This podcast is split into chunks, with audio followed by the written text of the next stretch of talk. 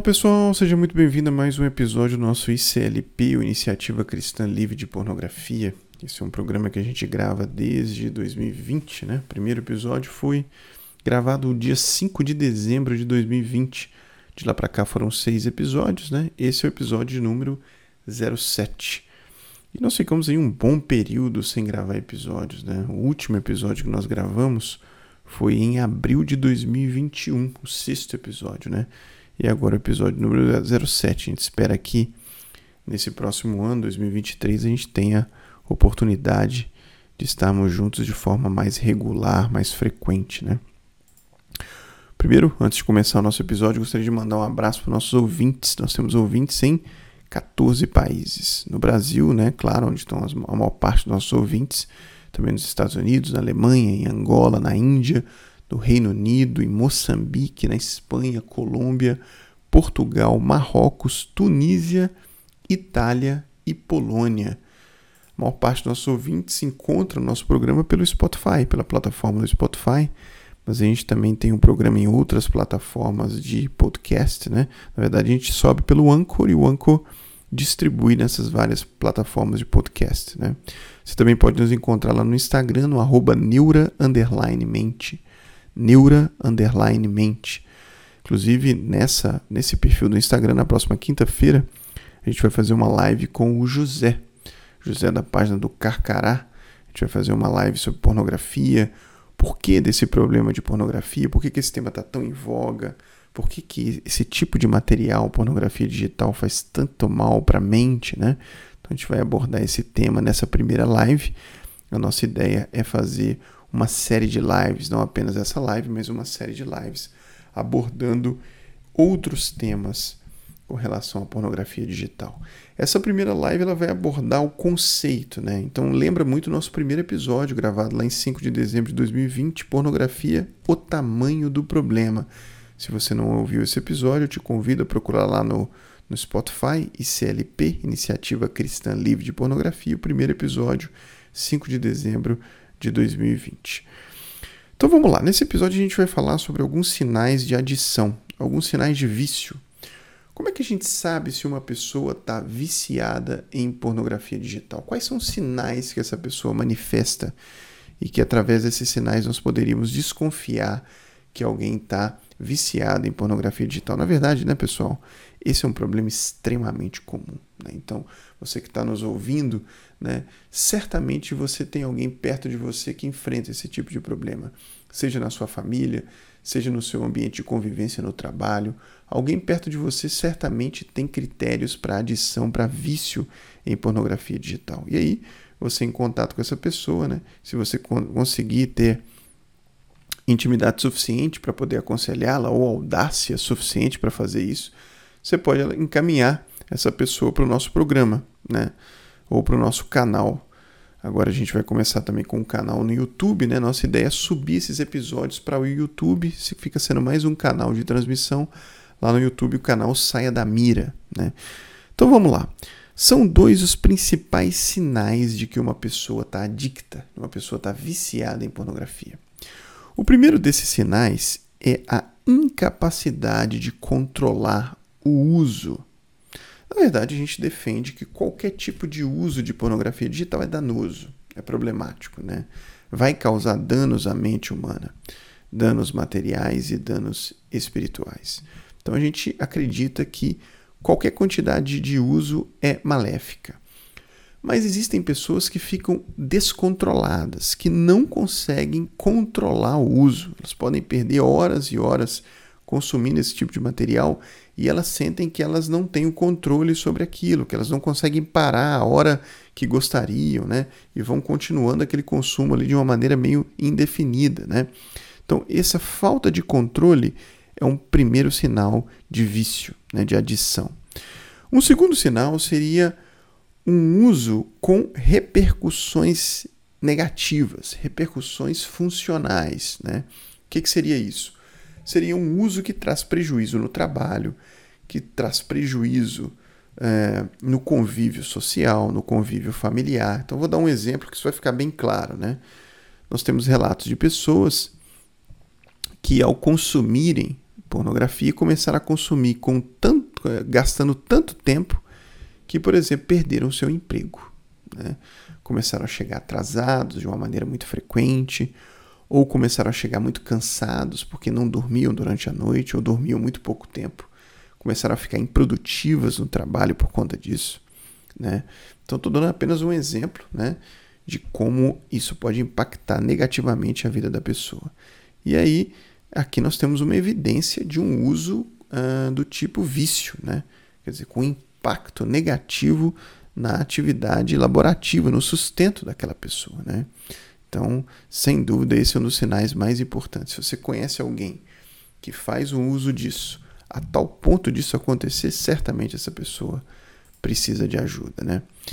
À medida que a pessoa vai usando, né, esse tipo de material de maneira regular, vai ocorrendo um mecanismo cerebral que nós chamamos de neuroplasticidade. São transformações estruturais no cérebro da pessoa. Inclusive, tem um episódio né, no nosso ICLP, você pode procurar lá um episódio que trata sobre neuroplasticidade.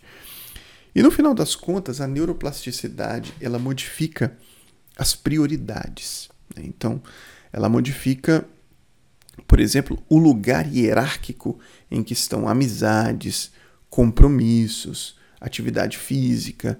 Então, por exemplo, a pessoa viciada em pornografia é capaz de ranquear o uso da pornografia de maneira tal que isso suplante o tempo que ela usa para fazer atividade física, o tempo que ela usa para interagir com amigos, o tempo que ela usa para conviver com a família. Né? Então, aí nós estamos falando de um uso realmente uh, do tipo vício. Né? E uma boa parte, se não todas as pessoas que estão viciadas, elas não têm noção de que isso está acontecendo, ou têm uma noção ruim nós chamamos esse fenômeno em que a pessoa não consegue reconhecer o problema nela mesma de anosognosia. Anosognosia é um termo técnico que significa a incapacidade de notar aquele problema nela mesma. Né? A anosognosia. A maior parte das pessoas que têm vício em pornografia são anosognósicas. Né? Então elas ficam se justificando. Se elas são confrontadas, elas podem chegar ao ponto de falar com você que a pornografia é boa, que ajuda ela, que ela se distrai, que ela se entretém, que é uma coisa que eh, ela pode usar para ocupar o tempo livre, que aquilo faz bem para ela, pode chegar nesse ponto, né? No fundo, pessoal, eu acredito que essas pessoas sabem que estão sendo prejudicadas. Né? No mínimo, no mínimo, essa pessoa vai achar, vai saber que ela está sendo roubada no seu tempo. Na verdade, ela está sendo roubada em muitas outras coisas, mas no mínimo ela consegue saber que ela está sendo roubada no seu tempo, está tendo menos tempo para fazer as coisas, né? Então, no final das contas, a maior parte das pessoas sabe que a pornografia está causando algum tipo de mal. Nós temos relatos de pessoas que acordam logo pela manhã e já assistem pornografia. Terminam o dia assistindo pornografia. Né? Então acordam dessa maneira e terminam o dia dessa maneira. Então, sinceramente, você acha que uma pessoa que faz isso é alguém que está vivendo de uma maneira saudável?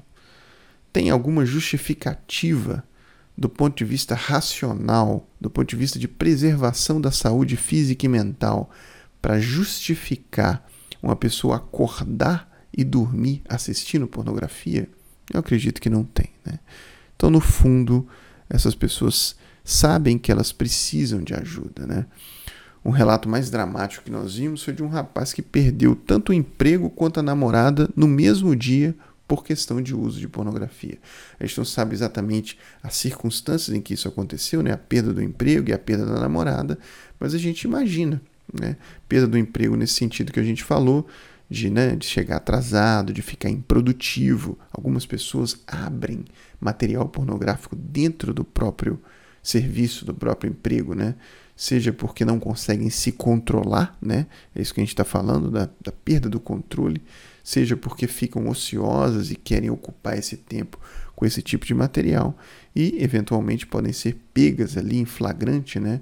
E terem o seu trabalho canceifado por conta disso, né?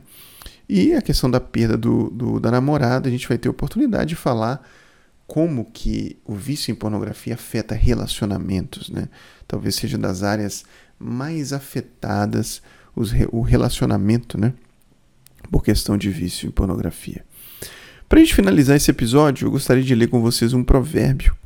Né? Se você tiver aí com a sua Bíblia, pode abrir, abrir na, no livro de Provérbios, no capítulo 25.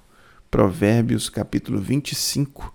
Né? Se você tiver uma Bíblia em casa, pausa o episódio, pega lá o, a sua Bíblia para a gente ler junto no livro de Provérbios, capítulo 25 a gente vai ler o versículo 28, né? Eu estou aqui com a versão da Almeida Revista Atualizada, né?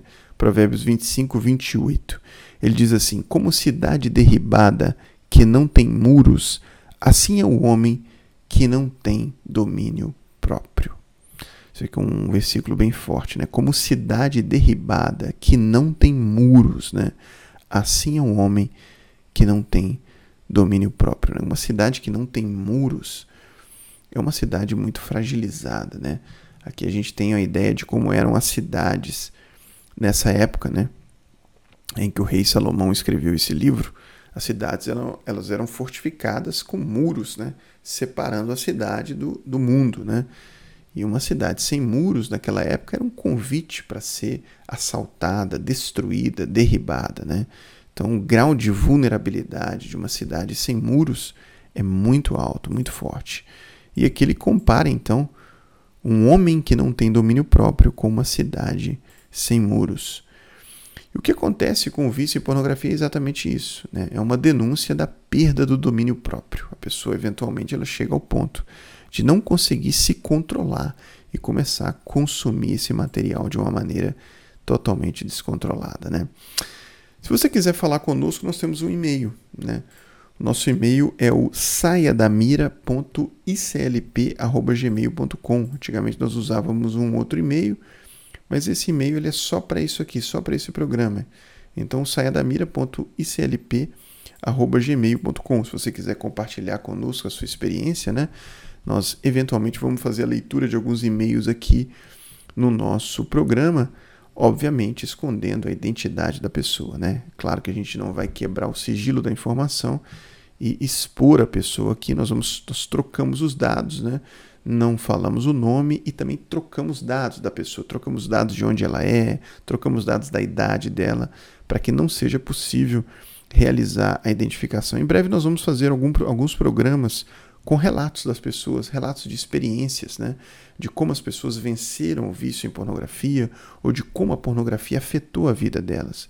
E aí a gente crê que uh, ouvindo esses relatos, vocês uh, vão conseguir né, uh, mais ferramentas para lidar com esse assunto. Né? Lembrando nossa página lá no Instagram, o Neura Underline Mente, também é um lugar onde a gente aborda esse tipo de assunto. Temos alguns vídeos lá curtos, né? o formato que o Instagram aceita, uh, falando sobre esse assunto, sobre aspectos do vício em pornografia. Né? Enfim, até um próximo episódio. Que o Senhor Jesus abençoe a todos vocês. Nós nos encontramos uma próxima vez, se Deus assim o permitir. Um grande abraço, pessoal.